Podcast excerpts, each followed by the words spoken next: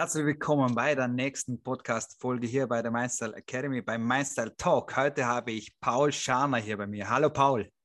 Hallo Philipp, danke für die Einladung, freut mich. Herzlich gern, Paul. Ich danke dir, dass du da bist. Jetzt werden alle vielleicht gleich mit den Ohren schnackeln. Paul Scharner, Ex-Fußballprofi, super, endlich wieder ein Sportler beim Philipp. Mich freut es ungemein, weil äh, Sport einfach meine Leidenschaft ist. Und jetzt können wir natürlich heute super schön über den Sport natürlich auch reden, aber das, was auch dahinter steckt. Wie ihr wisst, stelle ich natürlich unsere Gäste immer zuerst ein bisschen vor. Soll ich die ganzen Namen nennen? Paul Josef Herbert Scharner. Ja, so hasse. so hasse. In Scheibs in Niederösterreich aufgewachsen und geboren sozusagen. Also geboren ich, und aufgewachsen in Burgstall an der Erlauf. Das ist der Nachbarort. Also Bezirk Scheibs, also Scheibs ist ja die Bezirkshauptstadt, da ist das Krankenhaus und aufgewachsen bin in Burgstall. Sehr schön. Dass die Burgstall nicht angefressen sind. Perfekt, du berichtigst mir gleich, was ich alles jetzt Falsches sage über nein, dich und deine Karriere. Das war das Einzige. Das war das Einzige, aber jetzt darfst du weiterreden. Entschuldigung. Hat einige Jahre natürlich in den Bundesnachwuchszentren verbracht und sein Debüt dann in der österreichischen Bundesliga im April 99 äh, mit der FK Austria Wien gemacht. Er nickt, das ist immer gut, habe ich es richtig gesagt. Na, war natürlich auch Nationalspieler mit Debüt im April 2002 und dort auch in der Startformation. Wurde unter anderem österreichischer Meister und auch ÖFB-Cup-Gewinner mit der Austria, wenn ich das richtig äh, im Kopf habe. Ja, genau. Yes. Korrekt. War, genau. Und ist dann aber auch durch die Lande und Europa gereist äh, mit verschiedenen Stationen. Ähm, zum Beispiel nach Norwegen äh, gekommen zu Branbergen wurde dort von den Fans zum Spieler des Jahres gewählt. gewählt. Was ist denn das? Genau. Das ist der genialste Titel, oder? Den man so kriegen kann. Total, total. Also es war Wahnsinn. Und den, den habe ich nicht nur einmal gewonnen, sozusagen, sondern auch in Wigan, in England dann, bei der okay. nächsten Station, ja. Genau, das ist dann eh die nächste Station. Es kommen zwar noch welche dazu, die nennen wir jetzt nicht alle, aber Wigan ist äh, wahrscheinlich einer der äh, großen Eckpfeiler deiner Karriere dann gewesen. Ähm, vor allem dann eben äh, 2013 äh, mit genau. Wigan den FA Cup äh, gewonnen gegen bekannte äh, Trainergröße wie Mancini, der gerade EM gewonnen hat. Kommen wir dann gleich darauf zurück. Also wirklich eine bereiste internationale Karriere, viele Länder, viele Kulturen somit auch äh, mhm. gesehen und erlebt. Uh, deswegen freue ich mich heute mit einem wilden Bummler, Europabummler, ja, genau. zu sprechen und auch mal uh, das Fußballbusiness oder das Sportbusiness auch ein bisschen anders anzuschauen. Ähm, Paul, wir steigen heute, haben wir gesagt, ein bisschen bei der EM ein. Ähm, ich gehe einfach mal da aus, davon aus, dass du als Ex-Profi-Fußballer und Fußballliebhaber viel geschaut hast. Ja, genau, definitiv. äh, auch mit meinen Kindern zusammen, weil die sind auch sehr Fußball interessiert. Und da haben wir das eine oder andere Match gemeinsam angeschaut. Super. Ähm, Österreich äh, hat seinen Höhenflug auch gehabt und Italien vielleicht tatsächlich am Rande einer Niederlage gehabt, der spätere EM-Sieger. Wie siehst oder was sind deine Gedanken zur EM generell und äh, vielleicht auch zur österreichischen Mannschaft? Ja, dann bleiben wir gleich bei der österreichischen Mannschaft. Das ja. ja interessiert uns ja am meisten, sage ich jetzt mal als Österreicher. Da haben wir den, den größten Bezug. Mhm. Äh, was witzig war, äh, weil du eben meine Geschichte ein bisschen vorgestellt hast, mhm. äh, dass der Mancini mit Öst also im Spiel gegen Österreich das erste Mal wieder im Wembley-Stadion gespielt, äh, als Trainer auf der Bank gesessen ist. Das heißt, er ist mit einem negativen Gefühl dorthin gefahren. Mhm.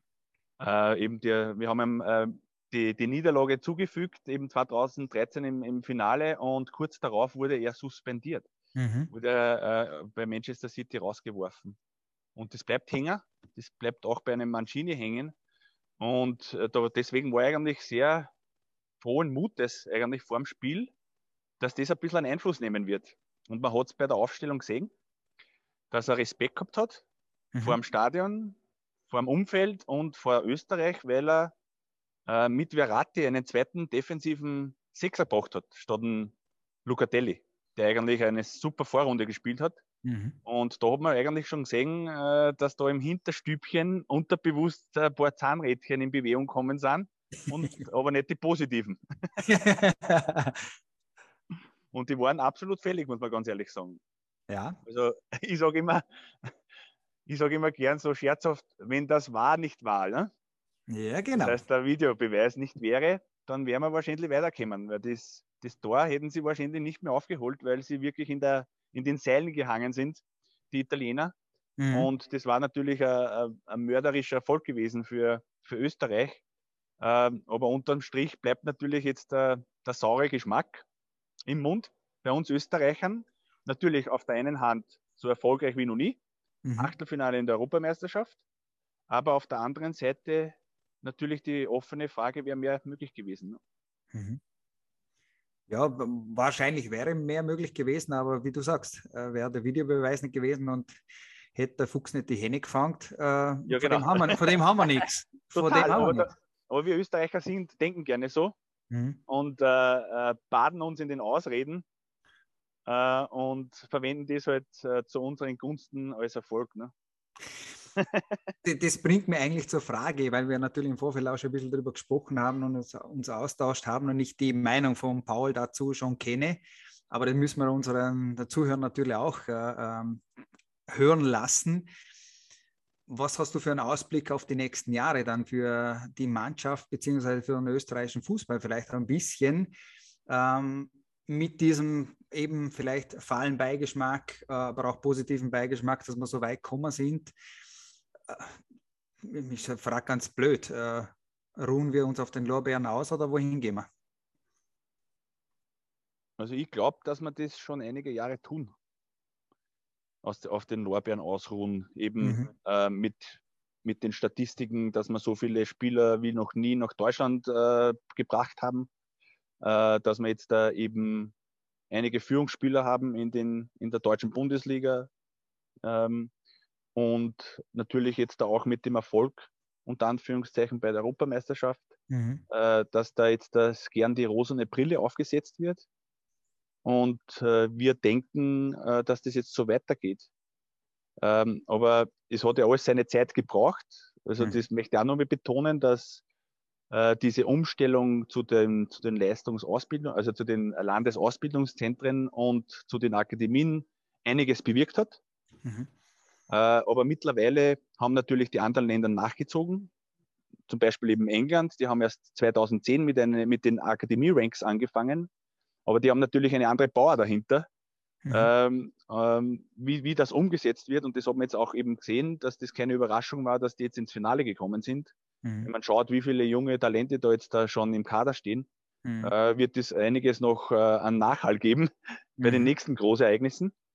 Ähm, und da ist bei uns die Frage, äh, haben wir in weiterer Folge dieses internationale Niveau, ähm, um auch dort äh, erfolgreich zu sein in weiterer Folge. Und da bin ich, also da, da, da, da werfe ich ein, ein großes Fragezeichen rein, weil mhm. wir da jetzt in den letzten paar Jahren viel Research gemacht haben im Hintergrund und wir auch mit Personen in Kontakt sind und äh, eben auch kommunizieren die viele Vergleiche haben mit, mit, mit Nationen wie Schweiz, Kroatien, Belgien, mhm. äh, wie, wie die, die das jetzt umsetzen sozusagen, um weiterhin erfolgreich zu bleiben. Und ähm, da sage ich jetzt einmal, äh, hilft uns die österreichische Gemütlichkeit nicht besonders weiter.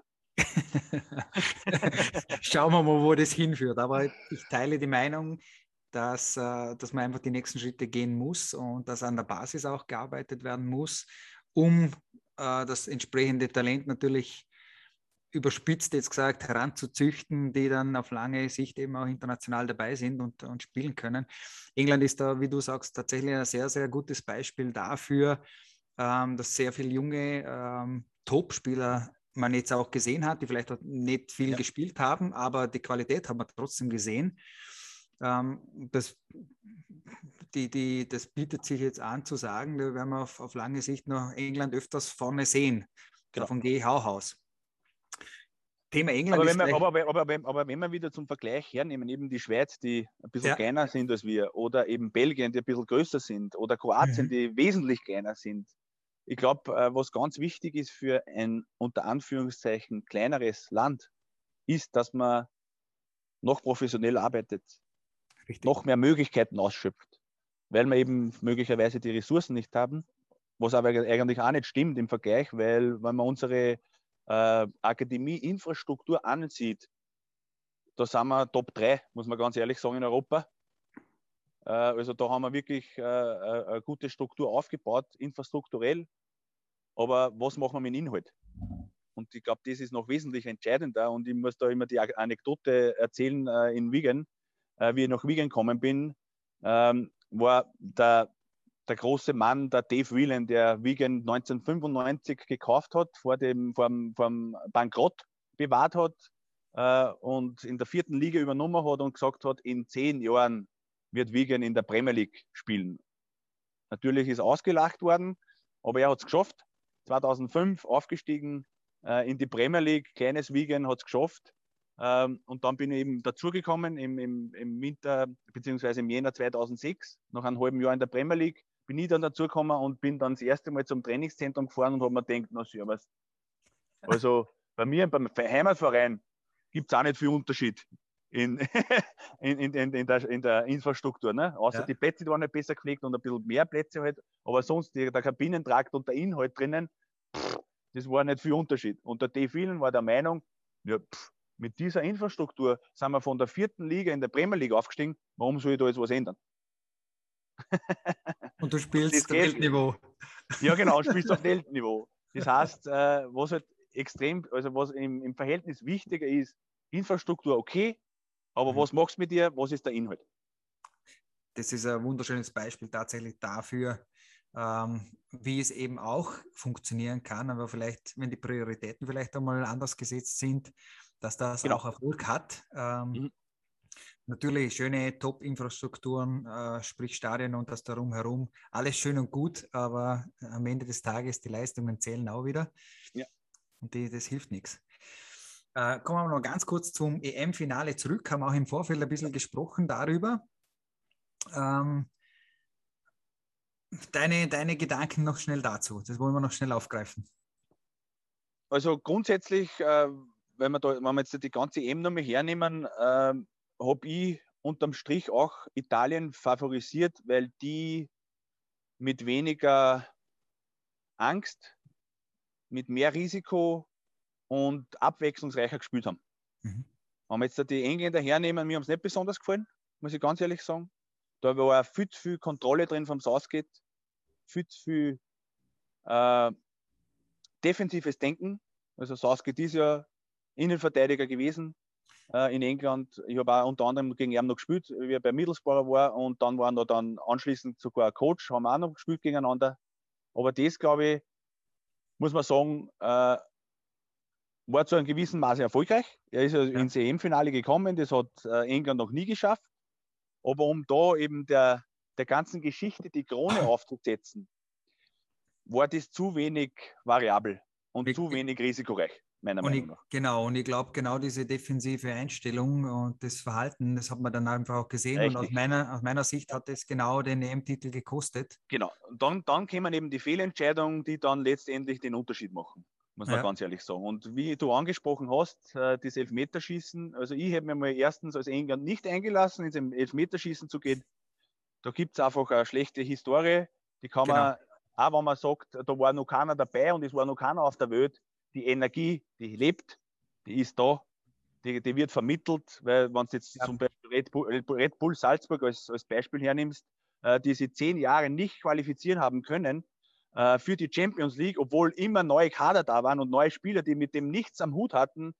Der Druck, die Energie ist da, die kannst du nicht wegreden bzw. wegdenken. Die ist einfach unterbewusst da. Und so war es im EM-Finale. Äh, ich glaube, die Statistik ist äh, 9 zu 1. Ne? Äh, äh, negativ für England, also eines gewonnen, neun verloren, Elfmeterschießen. Und das würde ich als Trainer hernehmen als Anlass und sagen, Jungs, wir gehen sicher in K-Elfmeterschießen. Genau. wir versuchen, genau die Partie vorher zu gewinnen. Und das hat man nicht gesehen. Nach mhm. dem äh, schnellen 1 zu 0 vom Show äh, hat äh, äh, England um abgeschalten, nur mal noch auf, auf, auf, auf äh, Defensive, auf Kontrollieren. Und das kann gegen Italien nicht gut gehen. Da ist auch Italien vor allem nicht 90 Minuten. Nein, definitiv nicht. Äh, und dann ist auch so ein Nudeltor noch rausgekommen, muss man sagen. Ne? Also das war nicht, nicht einmal ein besonderes Tor, aber das, ja. das war absehbar. und dann zum, zum Schluss hin eben die Entscheidung, äh, den Rashford und eben ja. den Sancho einzutauschen, die beide keine Rolle gespielt haben, das ganze Turnier. Und dann im Spiel auch ja, eben die zwei, drei Minuten gespielt haben. Genau. Äh, eigentlich die gar nicht in der Partie sind, in der Energie von der Partie. Äh, und und äh, ja, mit einem faden Gesicht eingingen und mit einem riesen Druck, mit einem riesen Rucksackel, dann war das zu erwarten, dass das schief geht. Glaube ich auch. Aber da sehen wir genau wieder diese äh, ja, mentalen äh, Hürden, Thematiken, genau. die sich alle so leicht anhören, ähm, aber wenige darauf auch achten. Äh, wunderbares Beispiel. Jetzt gehen wir ein bisschen in eine andere Richtung, Paul, äh, und schauen einmal zurück, äh, ein bisschen in die Vergangenheit und fangen ganz am Anfang an. Wie ist denn der kleine Paul überhaupt aufgewachsen? Ähm, in einem sehr familiären Umfeld, sage ich jetzt einmal, in einem geschützten Bereich, wenn man so sagt, geschützte Werkstätte. Äh, in, in, in Burgstall an der Erlauf äh, wirklich äh, eine super Kindheit gehabt. Ich habe alles machen dürfen. Äh, was jetzt zu unserer Zeit hat es ja die elektronischen Geräte noch nicht so gegeben. Wir waren wirklich viel draußen, haben äh, diverse Sportarten äh, gemacht und dann haben wir eben in der Siedlung äh, waren viele Kinder, da haben wir wirklich viel, viel miteinander gespielt. Äh, aber das Thema Fußball ist relativ schnell in meinen Einflussbereich gekommen, sozusagen. Mhm, mit mhm. zwei Jahren schon den ersten Kontakt gehabt mit dem Ball. Äh, mit sieben Jahren dann äh, eben der SVG Burgstall beigetreten ähm, und da eben dann meine, meine ersten Schritte gemacht im Verein sozusagen und dann auch äh, erfolgreich Fußball gespielt, äh, gescoutet worden, gesichtet worden äh, von St. Pötten, von der Landeshauptstadt VSC. St. Pötten war da damals der Verein.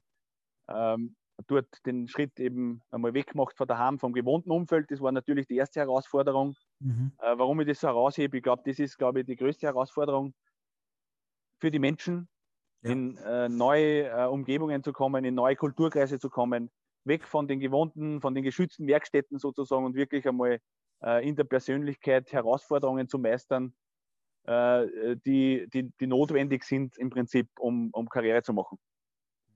Und äh, das, das habe ich mir traut, das habe ich mir zutraut. Ich war dann relativ klar, relativ schnell klar, dass ich Fußballprofi werden will. Mit 12, 13 Jahren schon.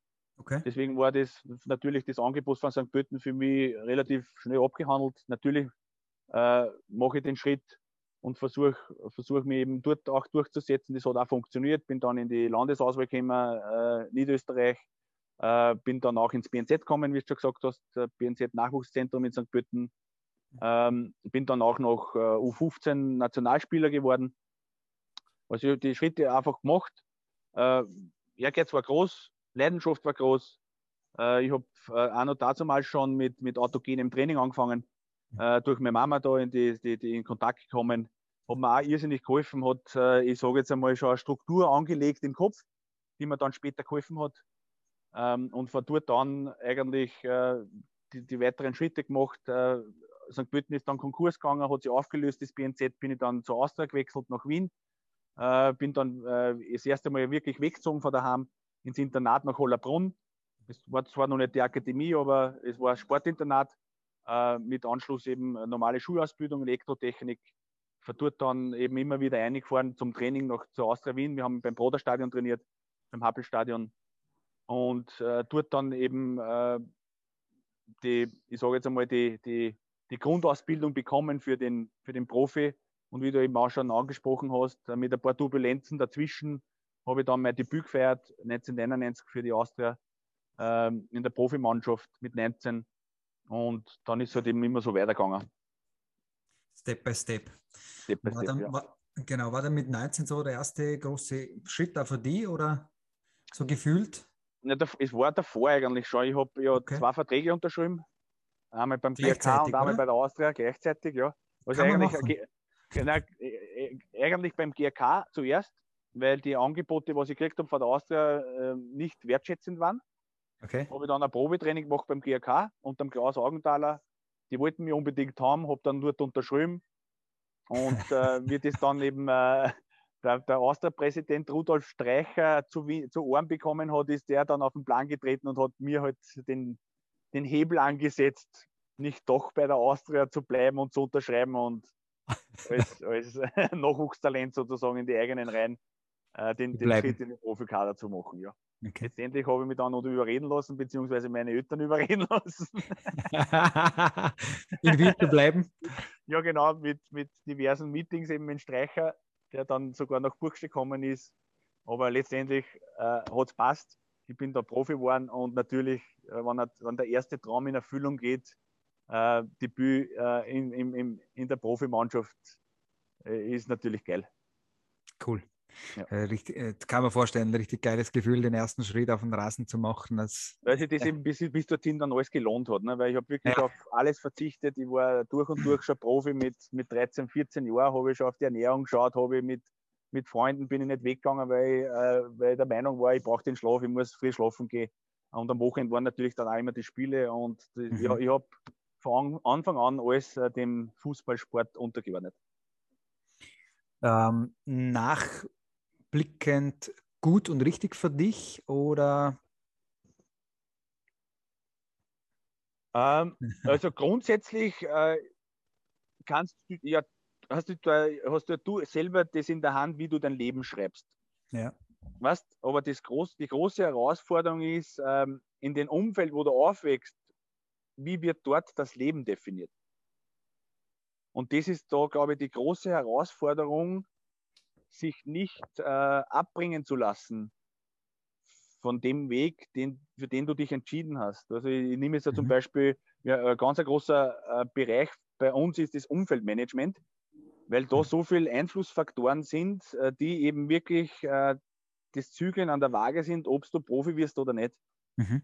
Und wenn du jetzt da dort, äh, äh, die Umgebung in Mostviertel hernimmst, wo ich aufgewachsen bin, wo ganz ein großes Thema ist, schon sehr früh mit Freunden fortzugehen, zu feiern, mhm. Alkohol zu trinken und, und, und, und äh, einen Freundesgeist zu haben, äh, wo man Dinge macht, äh, die eben mit Fußball nichts zu tun hat. Wenn das eben äh, ein gewichtiger Teil in der Beschreibung des Lebens äh, in diesem Umfeld ist, mhm. dann ist es natürlich eine Herausforderung als Junger, äh, da äh, standhaft zu bleiben und zu sagen, ja, ich, ich habe mich aber für was anderes entschieden. Mhm. Und mhm. muss standhaft dagegen sein, dass eben zum Beispiel die Eltern sagen, äh, du bist ja noch so jung, äh, du kannst ja deine Jugend nicht so, äh, ich sage jetzt einmal, dem unterordnen, du, du, hast, du verlierst ja dann der Jugend und wirst dann irgendwann mal draufkommen, dass du das nicht ausgibt hast und so irgendwas. Hat Nein, das, das ist meine Entscheidung. Das ist meine eigene Entscheidung gewesen. Hat es aber solche Fragen gegeben in deinem Nein, von deinen Eltern? Ja, absolut. Okay. Äh, was die, auch vom erweiterten Umfeld, oh, schon mhm. jetzt so, so, so jung, äh, sich zu konzentrieren auf eine Geschichte. Und äh, ja, äh, du, du, du verlierst ja da eigentlich äh, Lebenszeit, beziehungsweise Zeit, mhm. Äh, die man mit, mit Freunden verbringen sollte. Bin ich nicht der Meinung. Weil wenn ich mich dafür entschieden habe, ganz persönlich, aus eigenen, aus intrinsischer Motivation, ja. ist das meine Entscheidung, dass ich mein Leben so lebe, wie ich das will. Und wenn ja. das da nicht reinpasst, ja, muss ich damit leben können, dass ich da halt, äh, ich sage jetzt einmal, standhaft bleibe. Mhm. Spannend. Gibt es aber, wenn jetzt auch nochmal von da weg zurückblickst, irgendwas, wo du sagst, das bereue ich jetzt wirklich? Also in, in, den, in den ersten Schritten überhaupt nicht, ne? Mhm. Cool. Also bis, bis, bis, bis zu dem, wo ich Profi geworden bin und dann, mein Profi ist wieder eine eigene Geschichte, das werden wir dann eher noch beleuchten. Aber bis dorthin äh, kann ich nicht sagen, dass ich da irgendwas bereut hätte. Ne? Mhm. Total nicht. Also ich habe meine Schritte gemacht. Äh, ich war auch ziemlich äh, selbstbewusst in dem, was ich mache. Also mhm. ich habe mich eben, man, es kommt natürlich dann immer an, äh, dass, ich, dass ich mich vielleicht ein bisschen überschätze. Aber ich habe auch selber gewusst, was ich alles äh, in die Waagschale lege mhm. und was ich alles investiere, dass ich Profi werde. Mhm. Und das habe ich dann halt auch schon in jungen Jahren angesprochen und gesagt, Moment einmal, ich habe mich da voll eine und dann kriege ich die Wertschätzung nicht zurück, dann habe ich mich schlag mit. Ne? Ja. Paul, wenn du dein, in dem Fall 17, 18 Jahre altes Ich nochmal treffen würdest, was hättest du dann für einen Rat für?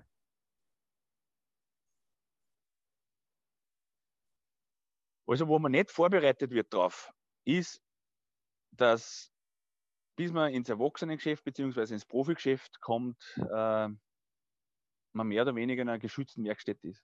Mhm. Und man nicht darauf vorbereitet wird, was im Profifußball abläuft.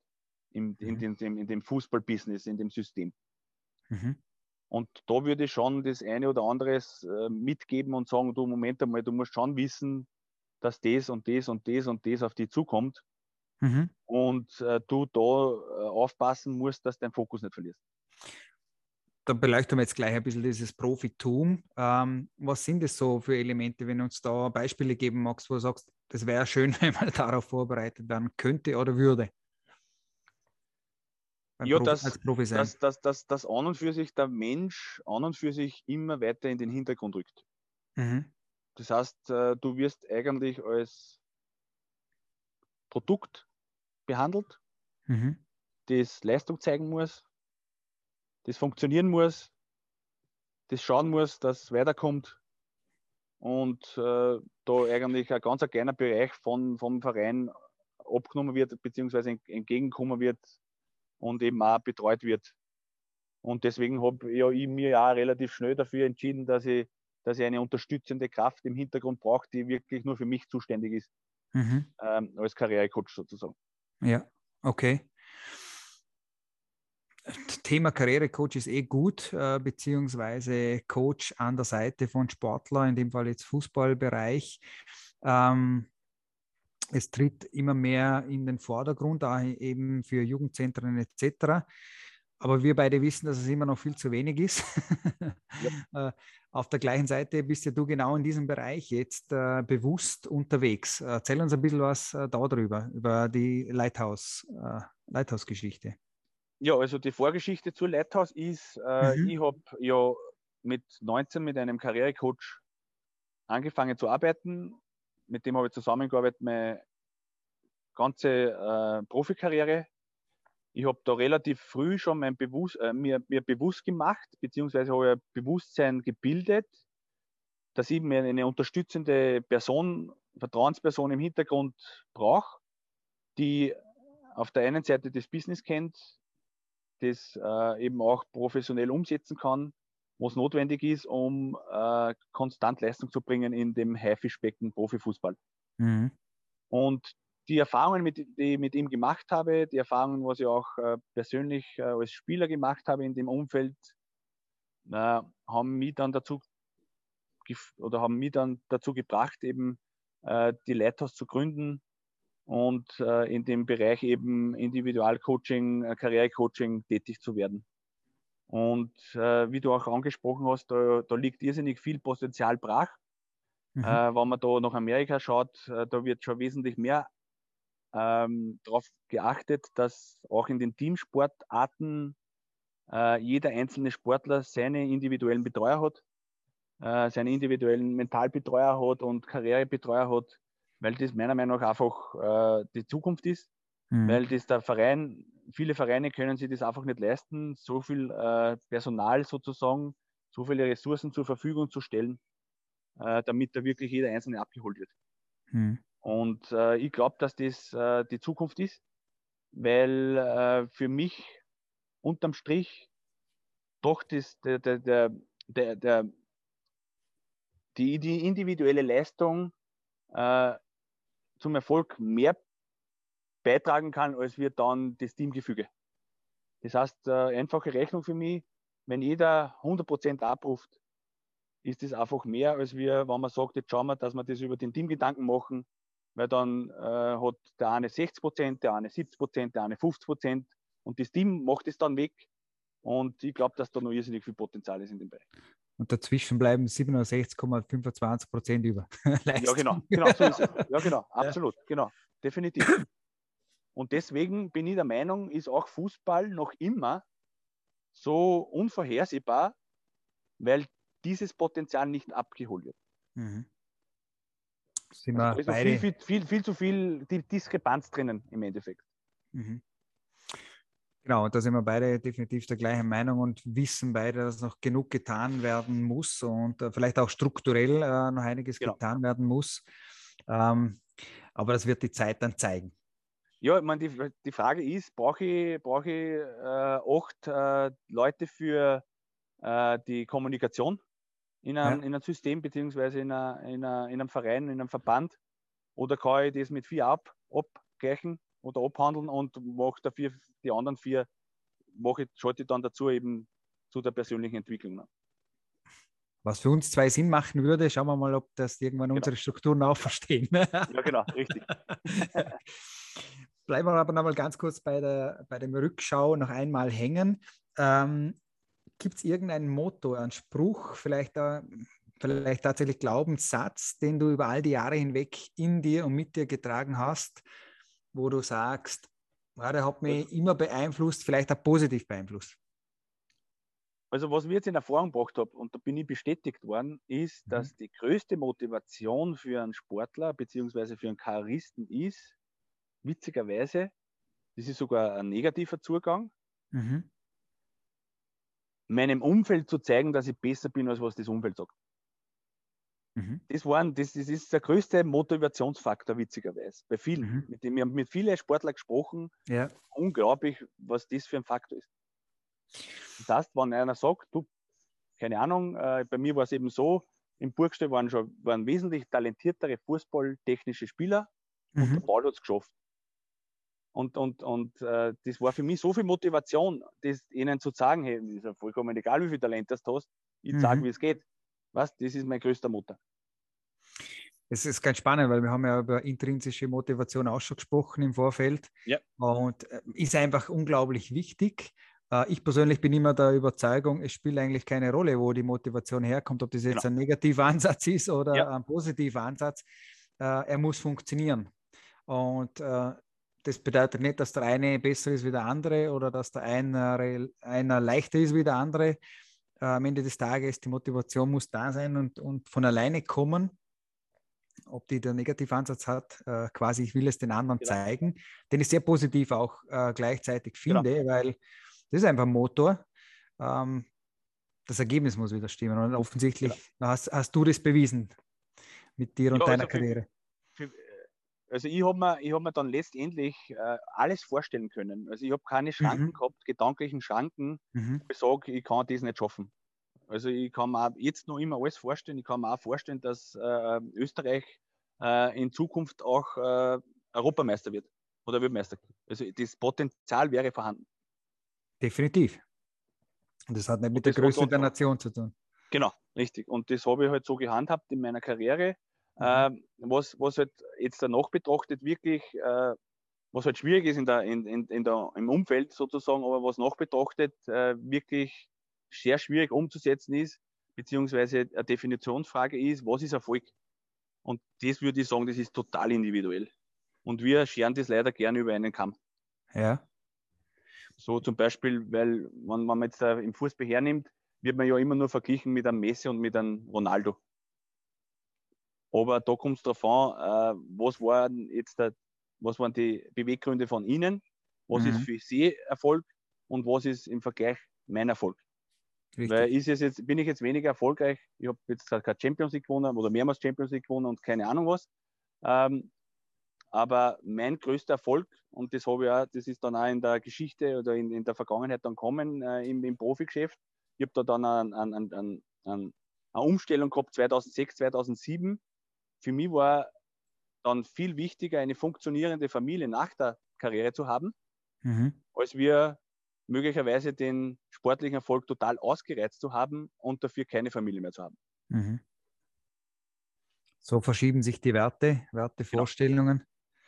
Genau. Äh, ganz klasse. Deswegen habe ich auch im Vorfeld gesagt, dass was für ein geiler Titel ist, von den Fans als bester Spieler quasi ernannt ja. zu werden von einer ganzen Liga. Es ist ja, also ich, tatsächlich, da kannst viele, viele Titel gewinnen, aber sowas, das bleibt einfach auf lange Sicht auch hängen in Form von, man hat eine Verbindung zu den Menschen einfach und nicht nur zu einem Titel, einem Pokal oder genau. was immer das dann genau. ist. Ja. Also das war für mich immer ganz wichtig und das, das vermitteln wir auch in unserer Karrierebetreuung. Mhm. Äh, du musst, du musst, auch wenn du Fußballprofi bist und ein Superstar bist, musst auf, die, auf der menschlichen Ebene einen Kontakt herstellen mit dem Umfeld. Ja. Und nicht von oben herab irgendwie die Fans ja, begutachten im Endeffekt. Ja. Und das ist leider allzu oft der Fall mittlerweile, ja. äh, dass da eben wirklich der, der Kontakt, Kontakt, äh, der Kontakt total abbricht mhm. und äh, das eigentlich dann nur mal Gladiatoren sind, mit dem man nichts anfangen kann, ne? als Fan. Ja, ja. Cool. Jetzt blicken wir noch ein bisschen nach vorne. Paul, ähm, eigene Karriereplanung, weiß nicht, ob das so gibt, aber ich nenne es ja. jetzt mal anders. Gibt es eine Vision von dir in den nächsten 15 Jahren, wo du vielleicht stehen möchtest, äh, auch beruflicher Hinsicht, äh, familiär weiß ich das, da bist du super aufgestellt und ist dir wichtig und äh, geht auch deine Familie, oder ihr geht miteinander mit und mhm. seid unterwegs. Ähm, Gibt es aber trotzdem irgendwie eine Vision oder einen Blick für dich, von dir in 15 Jahren? Also meine Vision ist, und wir haben schon ein paar Mal darüber gesprochen, das ist einfach, äh, einfach, ist gut gesagt. äh, das ist, äh, ich würde jetzt nicht sagen eine Systemumstellung, sondern eine Systemaufwertung an der Herangehensweise, wie bringe ich Sportler zur Höchstleistung. Mhm. Und da ganz im Vordergrund der Mensch. Mhm. Das heißt, ist es möglich, ich bin davon total überzeugt, wenn man den Menschen anspricht, wenn man den Menschen abholt, dass man da wesentlich erfolgreicher sein kann als wir verhoben ab, als Nummer, als äh, ja, austauschbar mhm. äh, und äh, ja, mehr oder weniger als ein Stück Fleisch gehandelt wird, mhm. so wie es mhm. im System ist im Moment. Und da äh, ist ja so eine Vision, dass irgendwann eben so ein Elitezentrum gibt, äh, Eliteakademie, äh, wo wirklich äh, wir, weil es braucht ja viele Leute dann dazu, mhm. das gleiche Gedankengut sozusagen umsetzen können und da eine Referenz aufbaut, wo man sagt, hey, es geht, es geht auch ein anderer Weg. Ja. als wie der, der was jetzt da im Moment vorherrscht. Sehr gut. Klasse. Paul, zum Abschluss habe ich genau eine, eine einzige Frage noch. Ähm, wenn du noch jetzt ganz kurz zurückblickst, die letzten Tage, vielleicht Wochen, vielleicht wenige Monate, was war dein letzter Gänsehautmoment?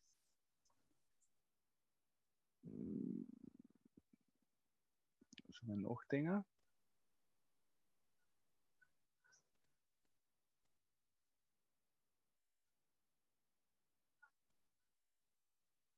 Also das war äh, eh letzte Woche. Wir sind das erste Mal nicht alle gemeinsam auf Urlaub gefahren, sondern mhm. nur mal mit den drei Kleinen, unter Anführungszeichen. Mhm. Äh, waren wir zu fünft unterwegs und meine zwei Großen waren mit Freund auf dem Weg Richtung Italien zum ersten eigenen ähm, Urlaub. Urlaub und sind aber auf dem Weg stehen geblieben, haben uns besucht. Oh, cool. Gerne besucht. Wir haben ein Foto gemacht, wir haben ein paar äh, coole Stunden miteinander verbracht. Und äh, da einfach die Bestätigung zu sehen, wir haben vieles richtig gemacht äh, in der Erziehung, in, im Aufwachsen von unseren Kindern. Ja. Das macht mir immer, ja, fast jeden Tag eine, eine große Freude. Ja. Weil äh, wir uns in der Familie äh, zum Ziel gesetzt haben, beziehungsweise meine Frau und ich, dass wir Menschen entwickeln wollen, beziehungsweise Kinder, eigene Kinder entwickeln wollen, die was dazu beitragen, dass die Welt ein Stück besser wird.